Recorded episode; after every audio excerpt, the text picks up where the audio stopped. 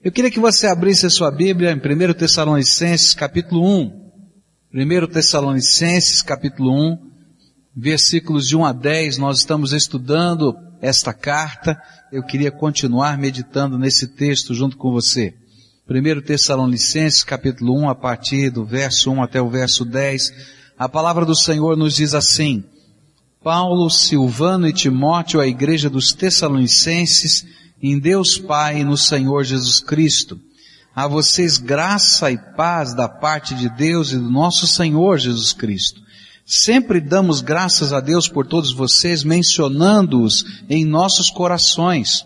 Lembramos continuamente, diante de nosso Deus e Pai, o que vocês têm demonstrado, o trabalho que resulta da fé, o esforço motivado pelo amor e a perseverança proveniente da esperança em nosso Senhor Jesus Cristo. Sabemos, irmãos amados de Deus, que Ele os escolheu, porque o nosso Evangelho não chegou a você somente em palavra, mas também em poder, no Espírito Santo e em plena convicção. Vocês sabem como procedemos entre vocês em seu favor. De fato, vocês se tornaram nossos imitadores e do Senhor, pois apesar de muito sofrimento, receberam a palavra com alegria que vem do Espírito Santo. Assim tornaram-se modelo para todos os crentes que estão na Macedônia e na Acaia, porque partindo de vocês, propagou-se a mensagem do Senhor na Macedônia e na Acaia. Não somente isso, mas também por toda parte, tornou-se conhecida a fé que vocês têm em Deus. O resultado é que não temos necessidade de dizer mais nada sobre isso, pois eles mesmos relatam de que maneira vocês nos receberam e como se voltaram para Deus, deixando os ídolos, a fim de servir ao Deus vivo e verdadeiro e esperar dos céus seu Filho, a quem ressuscitou dos mortos, Jesus que nos livra da ira que há de vir. Nós começamos a estudar esse texto e vimos a história da igreja em Tessalônica. Nós vimos que Paulo chegou a esta cidade, vindo da cidade de Filipos, depois de ter sido perseguido na cidade de Filipos, e ali começou a pregar o Evangelho e ficou três sábados na sinagoga pregando o Evangelho, provavelmente ao longo da semana, discipulando pessoas, anunciando a mensagem da fé, e houve uma conversão radical de algumas pessoas nessas poucas semanas. E fruto dessa conversão radical, desse pequeno núcleo que foi aquilo que chamaram de igreja na cidade de Tessalônica, eclodiu naquela cidade também da parte dos judeus e que depois se transformou numa perseguição popular, uma grande perseguição, a ponto de Paulo ter que fugir daquela cidade. E os líderes locais, um deles Jason, foi preso foi arrastado nas ruas e ele teve que pagar fiança como se ele fosse quem estivesse criando o tumulto. E é nessa condição que essa igreja nasce. Paulo fica preocupado, deixa algum tempo lá Timóteo, Timóteo cuida daquela igreja, volta para se encontrar com o apóstolo Paulo, traz as boas notícias de uma fé firme, verdadeira, que esse povo está vivendo. Então Paulo escreve primeiro os Tessalonicenses, mandando essa carta. E nesse primeiro capítulo, ele começa a descrever a alegria do seu coração e louvar a Deus por alguns efeitos do evangelho na vida desse povo. Algumas coisas que estavam acontecendo no coração no jeito de viver deles, que empolgaram o coração do apóstolo Paulo. E ele adorava a Deus por esses efeitos do Evangelho. Eu quero falar sobre uma crescente esperança que vem no nosso coração quando a gente abraça Jesus como Senhor e Salvador. Deus coloca em nós esperança. Uma coisa interessante é que quando a gente lê o livro de Efésios, capítulo 2, a descrição das pessoas que estão andando nesse mundo, fala de que essas pessoas estavam debaixo do poder de Satanás, seguindo nessa vida o curso desse mundo, uma filosofia que nos envolve, um jeito de pensar, uma cultura que nos cerca, e eles estão seguindo, e ele diz que, por que estão vivendo? Debaixo do curso desse mundo, dessa cultura que nos cerca, eles são sem Deus e sem esperança. Parece que é claro na palavra de Deus que toda vez que eu tiro Deus da minha vida, que toda vez que eu tiro Jesus da minha história, de alguma maneira eu vou me tornar alguém sem esperança. E a gente fica pensando, mas por que isso? Por que que se tirar Deus a esperança desvanece? Porque toda a esperança que eu consiga construir apenas com o meu esforço, ela vai parar nos limites da minha falibilidade e da minha pequenez humana. Se eu estou cheio de esperança, cheio de esperança de conquistar determinadas coisas, eu logo vou descobrir que o meu limite é o tamanho do meu braço, que o meu limite é o poder, a minha capacidade, a minha inteligência, que o meu limite é a minha saúde, que o meu limite sou eu. E aí, à medida em que eu estou cheio de esperança, e eu começo a me deparar com os meus próprios limites, e eu vou descobrir na vida coisas que são tão maiores do que eu, tão imensas que eu não consigo lidar com elas, e então eu perco a esperança e eu fico alguém sem esperança diante daquela circunstância. Vem uma enfermidade, vem uma limitação qualquer, e eu me vejo sem esperança.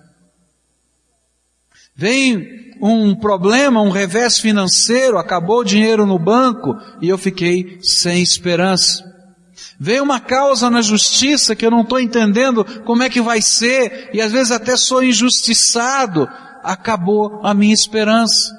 Os mecanismos que eu planejei para a minha vida não funcionaram, acabou a esperança. Por quê? Porque a tua esperança tem o tamanho de você mesmo. A tua esperança tem o tamanho dos seus relacionamentos. A tua esperança tem o tamanho das suas potencialidades e acabou. E querido, a tua esperança é pequena demais é pequena demais. É pequena demais.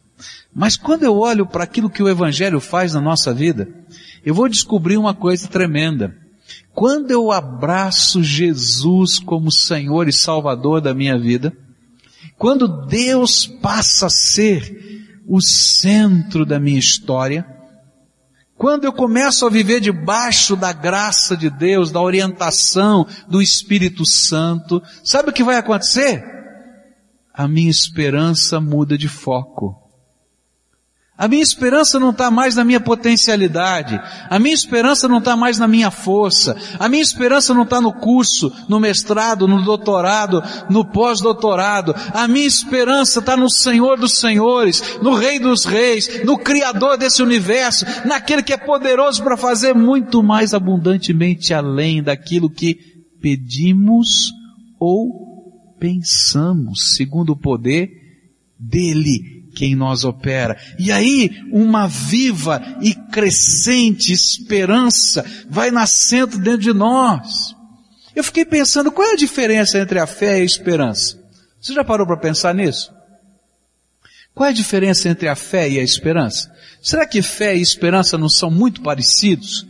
A fé nos faz crer nos impossíveis de Deus e trazê-los à realidade. E a esperança é aquela santa expectativa de que Deus já decretou lá no trono da graça e eu só estou aguardando acontecer aqui na terra. Já aconteceu lá em cima. Já aconteceu segundo o poder de Deus. Então agora eu estou aguardando. Senhor, Estou esperando o dia que o Senhor marcou lá. O Senhor já mandou. Agora é só chegar. E a gente vai vivendo essa santa, tremenda, maravilhosa esperança. Aquela alegria, aquela confiante expectação, tanto da salvação eterna. E aqui Paulo está colocando para a gente esse contexto. Olha, no dia em que você recebeu Jesus como Senhor e Salvador pela fé, uma santa e maravilhosa esperança veio para você. Sabe qual? É que Deus já marcou o teu nome, já escreveu o teu nome no livro da vida, e a promessa dele de que estaria com você todos os dias, até a consumação dos séculos, já está se cumprindo. E você tem um pequeno sinal só agora, nas manifestações do Espírito Santo, mas um dia ele vai receber você nas mansões celestiais, no céu dele, e essa é uma viva esperança. Já tem um lugar preparado para mim na casa do meu Pai na morada eterna. Essa é uma santa e viva esperança. Já aconteceu. Deus já marcou lá no seu caderno. Ele já decretou. Já me deu o direito. Eu só estou aguardando o dia que Ele vai me promover. Não é assim? Isso é esperança. Olha que coisa tremenda. A gente tem no nosso coração essa expectação da salvação eterna. Mas a gente tem também a expectação do cumprimento das profecias da Bíblia. A gente já sabe pela fé que Deus já decretou. A gente já sabe que um dia Jesus vai voltar. Não é isso mesmo? Está nas escrituras. Então o que que nós temos? Esperança, Senhor.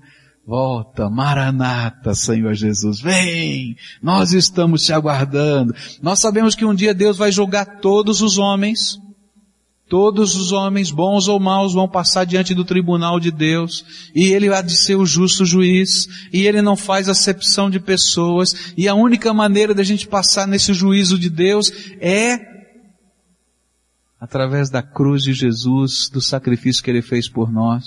Então qual é a nossa esperança, Senhor? Nós somos aqueles que aguardamos a Tua justiça na terra. Ela virá, já está no teu decreto, é profecia, nós cremos.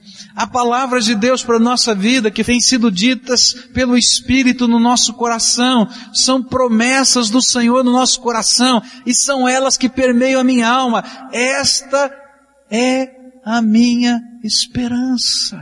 E sabe, quando a gente vive assim, crendo nessas promessas e aguardando confiantemente, o cumprimento delas, ninguém consegue segurar a gente. Ninguém. Porque nós começamos a viver em outra dimensão. A gente tem os pés colocados no chão. A gente sabe o que está acontecendo. A gente não está desconectado da vida e das realidades. Mas a gente não vive só pelos pés no chão e nem só pelas realidades. A gente sabe que o céu e a terra estão se unindo todo dia por causa da graça do Senhor e a gente vive com esperança. Algum tempo atrás eu estava assistindo um filme. Naquele filme estava vendo um enterro. E tinha alguém ao lado do túmulo, olhando para baixo. E foi todo mundo embora depois do sepultamento e aquela pessoa continua ali olhando para baixo, lá no cemitério. E naquele filme passou uma senhora e viu aquele homem olhando para baixo. Ela colocou a mão no ombro daquele homem e disse: Moço, olha para cima e olha para frente, porque lá no horizonte você vai descobrir que o céu e a terra se uniram. E aí parece aquela cena bonita da fotografia do filme, né? Daquele pôr do sol e o céu e a terra lá no final do horizonte estão juntos. Você não sabe onde é a terra, onde é o céu. Gente, isso é esperança.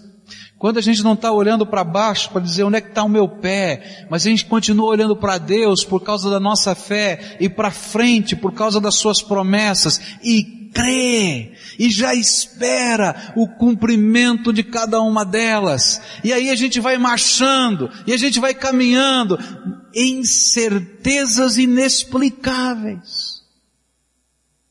Eu me lembro que falei uma vez com uma moça, ela, a mamãe dela estava muito doente e ela sabia que a mamãe a qualquer momento iria falecer.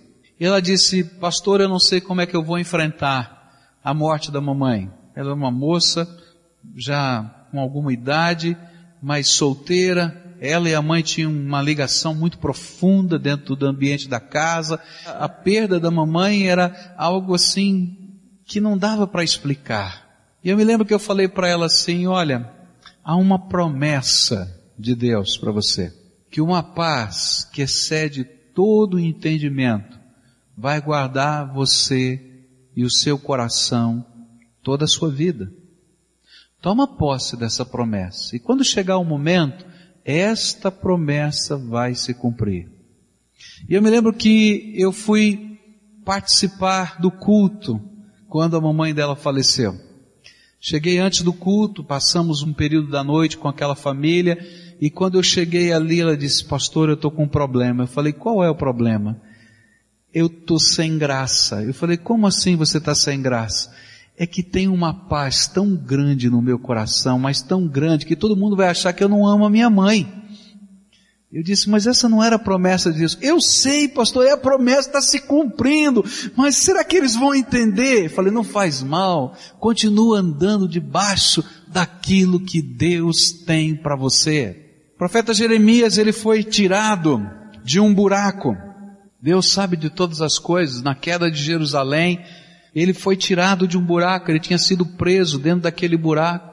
E a guerra passou, e quando chegaram os inimigos e tomaram conta de toda a terra, o resgataram dali. E como ele era um preso político, ele então teve anistia quando os inimigos chegaram. E eles colocaram esse homem e disseram, você tem liberdade, nós estamos libertando você. E aí ele sobe numa montanha de entulhos. Ele senta naquela montanha de, de entulhos e ele que não viu os terrores da guerra, ele agora está vendo toda a destruição. E sempre quando a gente volta num lugar, não sei se você já viveu isso, a gente registra na memória, não é? A cena daquele local e a gente congela, como se fosse uma imagem ali, a gente congelou aquela imagem. E a gente volta anos depois, a gente se sente meio perdido, não é assim? E diz, mas puxa, é tão diferente do que eu estava guardando na minha memória, né? E então, Jeremias senta naquilo e aquilo está na memória dele, tudo como era a cidade, como funcionavam as coisas e só tem ruínas. E ele escreve uma das coisas mais bonitas das escrituras. Ele diz, eu quero trazer à memória aquilo que me pode dar esperança. Dois pontos. O Senhor é a minha esperança. Querido, se você está sentado em cima da tua montanha de entulhos, das desgraças do seu dia a dia, das tragédias que te cercam, da impossibilidade de você não ter conseguido resolver ou fazer, para de olhar somente para o entulho para de olhar somente para a destruição. Para de olhar apenas para as coisas a que você imagina estar fadado. E olha para aquele que genuinamente, verdadeiramente pode lhe dar esperança. Jesus é quem pode te dar esperança. E queridos, quando a gente anda olhando para Jesus, ninguém arranca da gente a esperança. Por quê? Porque para nós o viver é Cristo. E o morrer é lucro, porque nós vamos entrar na nossa esperança eterna. Para nós não há obstáculo, porque nós não olhamos para o tamanho dos nossos problemas, nem para o tamanho da nossa força, a gente só olha para o tamanho do nosso Deus.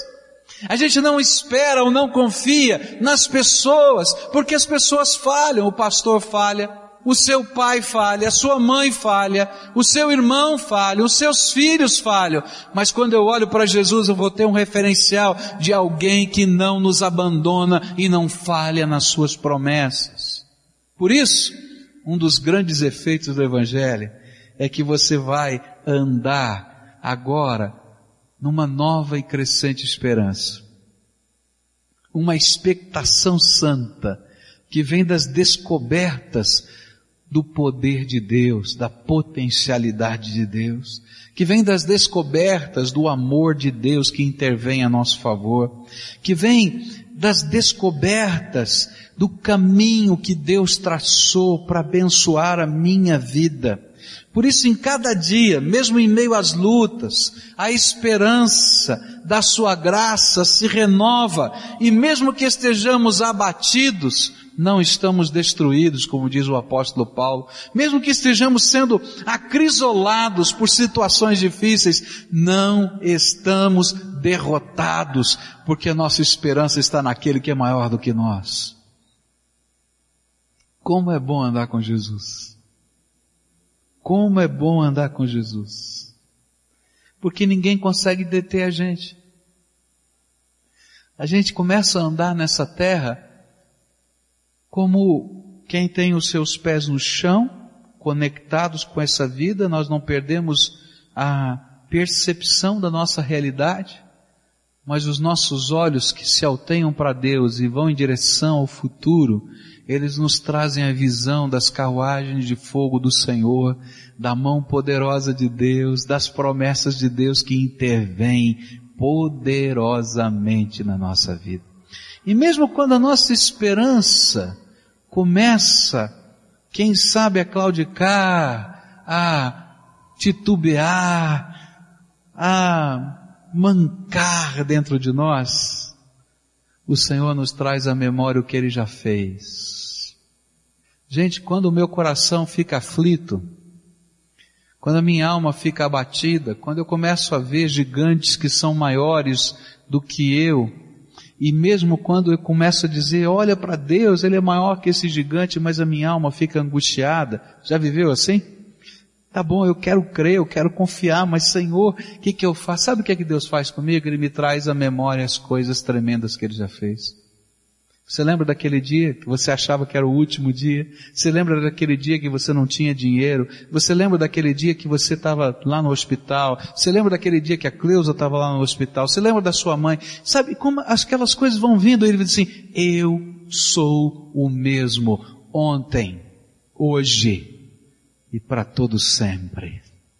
E ninguém pode me afastar de você, a não ser você mesmo, porque o meu amor por você encobre até os seus pecados. Que Deus tremendo é o meu Deus. Por isso, se você abraçou Jesus como Senhor, Deus vai começar a semear dentro da sua alma uma santa e viva esperança. A gente não pode ficar olhando só para baixo. A gente olha para o alto e para frente. E sabe o que acontece? Não para aí. Não para aí. Continua. Essa esperança gera em nós um negócio diferente. A Bíblia diz assim ainda no verso 3, olha que coisa linda lembramos continuamente diante de nosso Deus e Pai o que vocês têm demonstrado, o trabalho que resulta da fé, o esforço motivado pelo amor e a perseverança proveniente da esperança em nosso Senhor Jesus Cristo. Sabe o que acontece com alguém que tem fé? Uma fé que está mudando a sua vida? Que tem um amor que é a motivação para todas as coisas que Deus está fazendo, amor ao Pai, a Deus e amor aos nossos irmãos, porque Deus os ama também, irmão, as pessoas, amamos as pessoas mais do que as coisas. Essa pessoa que está vivendo essa expectação santa das promessas de Deus que já estão se cumprindo, elas estão vindo, vem em nós perseverança. Sabe o que é perseverança? Perseverança é aquela atitude de não desistir.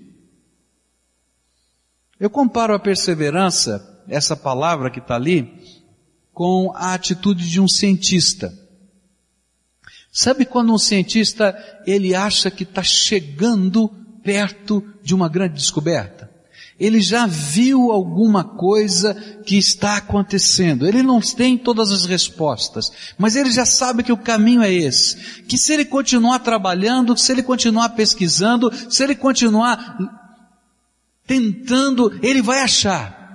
E ele vai achar logo, porque ele já achou o mais difícil. O caminho já está traçado. E ele não desiste. E ele continua, e ele continua outra vez. Isso é perseverança.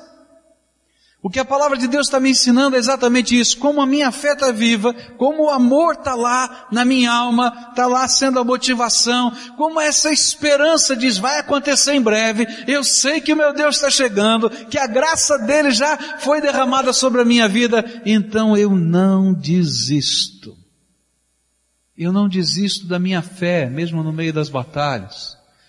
E é por isso que a Bíblia vai dizer, ser fiel até a morte, dar-te-ei a coroa da viva, da vida. Por quê? Porque aquele que vive uma fé viva e uma santa e nova esperança renovada a cada dia, nunca vai desistir da fé.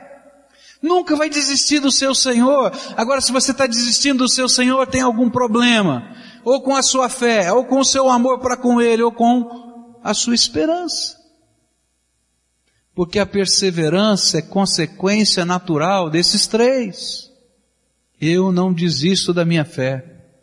E aí você vai encontrar homens na história da pregação do Evangelho no mundo que não desistiram, que chegaram a morrer por causa do Evangelho e morreram adorando a Deus e glorificando o nome do Senhor, porque ninguém podia roubar deles a sua esperança, porque mesmo que matassem o seu corpo, eles já estavam vendo os céus abertos diante dele e as moradas celestiais que ele sempre aguardou na sua alma com alegria, e ninguém podia deter esse homem.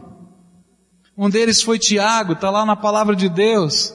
Lá no livro de Atos dos Apóstolos você vai encontrar essa história. E aqueles homens querem apedrejá-lo e começam a apedrejá-lo. E na hora que as pedras começam a bater nele para que ele morra, ele faz uma oração esquisita e estranha. Sabe qual é a oração?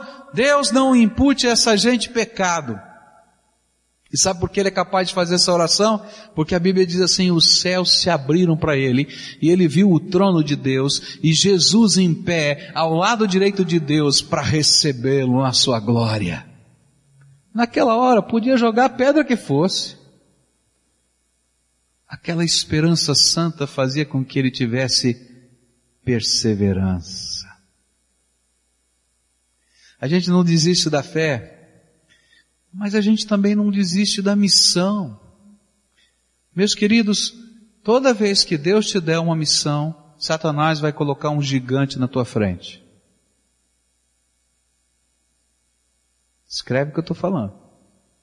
Se Deus te disser, olha, estou te ungindo com o meu espírito, estou te enviando pela minha graça para ser benção e fazer essa obra que está aqui ou acolá, tá? Satanás vai colocar gigantes. Você vai perceber o apóstolo Paulo lá no, livro de Atos dos Apóstolos dizendo na própria epístola que ele planejou duas vezes voltar para a cidade de Tessalônica para poder doutrinar aquele povo, ajudá-los no seu crescimento. Ele diz: Satanás me impediu. Quando ele recebeu o convite para entrar na Macedônia, porque Filipos e Tessalônica ficavam na região da Macedônia, ele não estava indo para a Macedônia, ele estava indo para outro lugar e ele teve uma visão à noite, e nessa visão apareceu um homem, não é, vestido com as roupas, com os trajes dos macedônios, e nessa visão dizia: Paulo, passa a Macedônia e ajuda-nos. E ele vai para Macedônia em nome do Senhor para pregar o evangelho. E meus irmãos, quanta luta! Ele chega na cidade de Filipos, ele planta uma igreja em Filipos, mas ele vai preso, fica na cadeia, é açoitado tem que sair dali. Ele vai para Tessalônica, fica três semanas, uma igreja é plantada, mas há uma revolução na cidade. Os líderes religiosos da cidade, especialmente os judeus, perseguindo Jason, aquele que hospedava Paulo. Batalhas. Mas esses homens não desistem. Não desistem. Sabe por quê? Porque a esperança, a fé, e o amor que estão no coração deles faz com que eles sejam perseverantes. Oh santa teimosia! Eu adoro essa santa teimosia do povo de Deus, que não desiste. Eles enxergam aquilo que Deus lhe deu como comissão, a missão que lhes é dada, e eles não voltam para casa. Eles não desistem. Eles creem no impossível de Deus e eles veem o impossível de Deus acontecendo. É por isso que esses servos do Senhor não vão desistir da sua vida, nem vão desistir das pessoas que são amadas, nem vão desistir daqueles que de uma maneira mais intensa e mais próxima Deus colocou nas suas mãos. Meu irmão, não desista do seu filho. Às vezes dá vontade, não é? Cabeça dura. Não desista. Não desista da tua esposa, nem desista do teu marido. Não desista, não desista. Por quê? Porque nós cremos no poder de Deus para transformar qualquer pessoa e qualquer vida. Você crê num Deus todo-poderoso capaz de transformar a gente? De transformar mesmo, de fazer diferença? Então não desista. Não desista. Porque a graça de Deus está nessas coisas. E porque se nos tornamos perseverantes assim, começamos a enxergar coisas tremendas da graça de Deus. Olha só, versículos 4 e 5. E este é um outro sinal maravilhoso, uma outra evidência maravilhosa da presença do Evangelho na nossa vida. Diz assim, sabemos, irmãos amados de Deus, que Ele nos escolheu porque o nosso evangelho não chegou a vocês somente em palavra, mas também em poder, no Espírito Santo e em plena convicção, e vocês sabem como procedemos entre vocês em seu favor. Queridos, se eu tivesse uma fé viva, mas nunca pudesse ouvir a voz de Deus, e nem perceber a presença dele nem o seu poder, talvez eu desanimasse. Se eu tivesse muito amor por Deus no meu coração e nunca pudesse perceber ou sentir o amor dele na minha vida, talvez eu desanimasse. Se eu amasse demais alguém, mas eu não pudesse perceber razão para continuar amando alguém, talvez eu desanimasse. Se eu tivesse muita esperança, de que as coisas fossem ser transformadas, mas eu nunca pudesse perceber nenhum sinal de transformação, nenhuma evidência prática, talvez eu me frustrasse. Você conhece gente frustrada? Conhece? Se eu fosse o cara mais perseverante da terra, mas não tivesse nenhuma evidência de que essa perseverança tem sentido, eu simplesmente ia ser conhecido como frustrado e teimoso entre os homens. Não é verdade? Mas tem uma coisa tremenda, tremenda. Sabe o que acontece quando a gente crê no Evangelho? Deus se manifesta em poder do Espírito Santo nas nossas vidas. E é isso que está escrito aqui na palavra de Deus. Sabe o que é que está acontecendo? Paulo está dizendo assim, olha queridos, eu não fui aí pregar uma filosofia. Eu não fui aí ensinar uma nova teoria religiosa. Eu não fui até vocês e vocês não se converteram apenas a uma nova agremiação política partidária. Eu não, não estive entre vocês três semanas e fui embora e vocês ficaram com um grande é, legado de escritos do apóstolo Paulo. Não. Quando eu estive aí com vocês, sabe quem é que se manifestou? Poderosamente Jesus.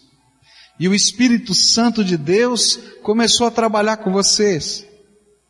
E aquele mesmo Espírito Santo, que a Bíblia diz que nos convence do pecado, da justiça e do juízo, que está trabalhando na nossa vida e nós temos agora conhecimento da sua realidade porque Ele nos convenceu, Ele continua agindo. E sinais de Deus continuam a acontecer pela presença do Seu Espírito Santo. Ele fala conosco, Ele toca nossa alma, Ele intervém em circunstâncias, milagres de Deus começam a acontecer. O Deus que intervém lá no final, como eu disse para vocês, lá no horizonte, o céu e a terra se unem, a gente vai percebendo que o horizonte está ficando mais perto, porque o céu e a terra estão se unindo desde agora, já, porque Deus está fazendo maravilhas. E a gente não sabe como explicar, a gente não sabe como entender, mas há um mover do Espírito de Deus e há realidades de Deus que estão acontecendo. A gente está orando por pessoas e de repente a gente começa a ver mudança. A gente está orando por uma circunstância e a gente começa a ver intervenção de Deus. Alguns vão dizer coincidência. Não! É Deus. E essa manifestação do poder de Deus nos desafia a viver debaixo dessa autoridade. Olha só alguns versículos da palavra de Deus que são tremendos. Gálatas 3:5 diz assim: Aquele que lhes dá o seu espírito e opera milagres entre vocês, realiza essas coisas pela prática da lei ou pela, pela fé com a qual receberam a palavra? Não, a resposta é pela fé. Deus continua fazendo milagres.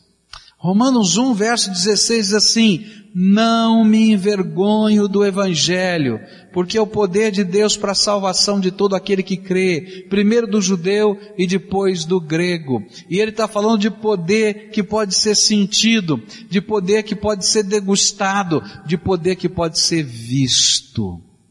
Deus é tremendo.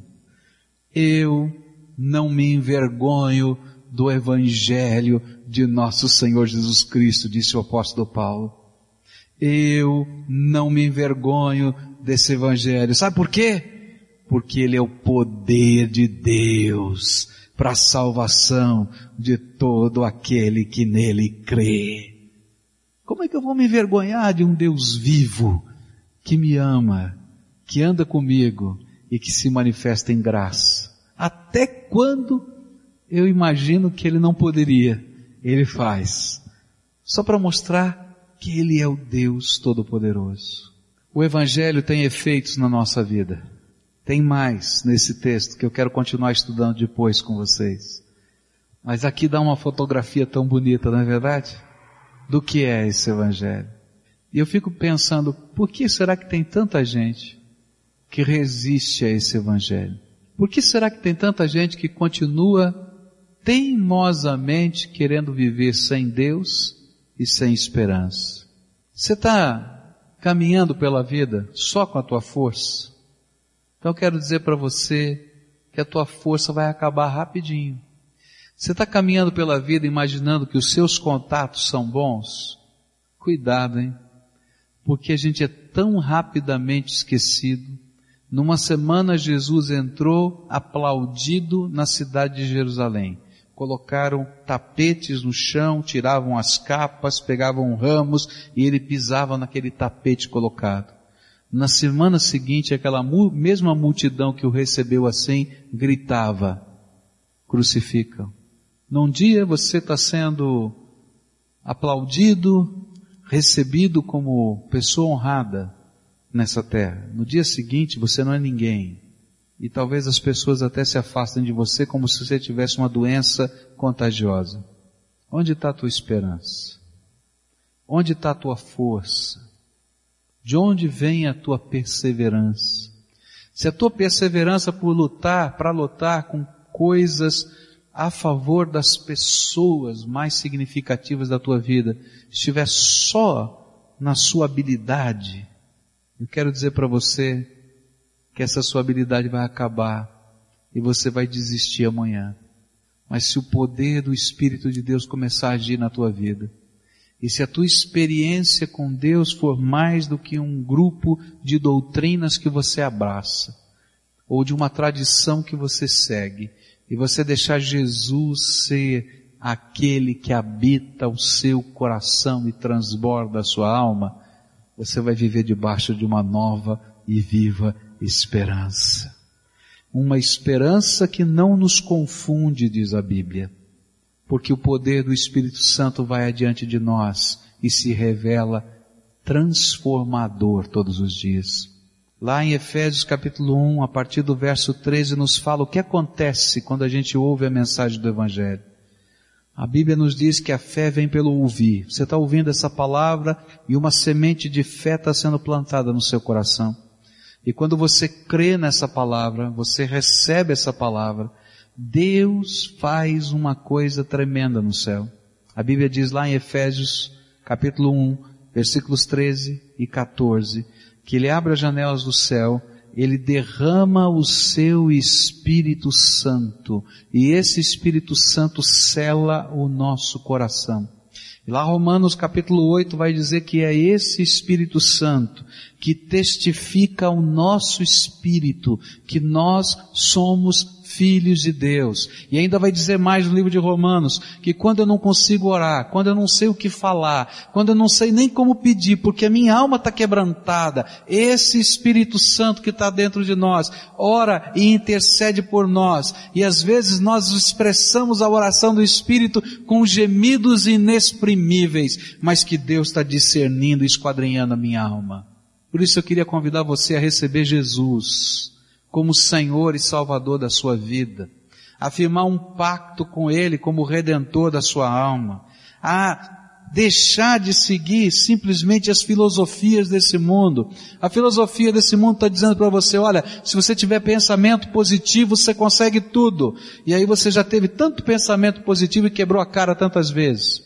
A filosofia desse mundo está dizendo para você que você vive num mundo cheio de concorrência. E então por isso você tem que se aplicar mais e trabalhar mais e trabalhar mais e trabalhar mais e trabalhar mais. E você está cansado porque não sobrou nada, nem ninguém para você. A filosofia desse mundo está dizendo para você o seguinte, que o que vale é a gente desfrutar agora, porque não tem mais nada para depois. E a gente não desfruta nem agora nem depois, porque a vida da gente está arrebentada e não sobra nada. E a gente vive tempos de desesperança. Eu quero dizer para você, há uma nova e viva esperança. Que não está numa igreja, que não está num pastor, porque uma igreja e um pastor serão muito pequenos para a necessidade da sua alma, mas está em Cristo Jesus, Senhor da tua alma. E se essa esperança viva, que é Ele, não é uma coisa, é Ele. Começar a viver dentro de você, coisas tremendas da sua graça vão acontecer.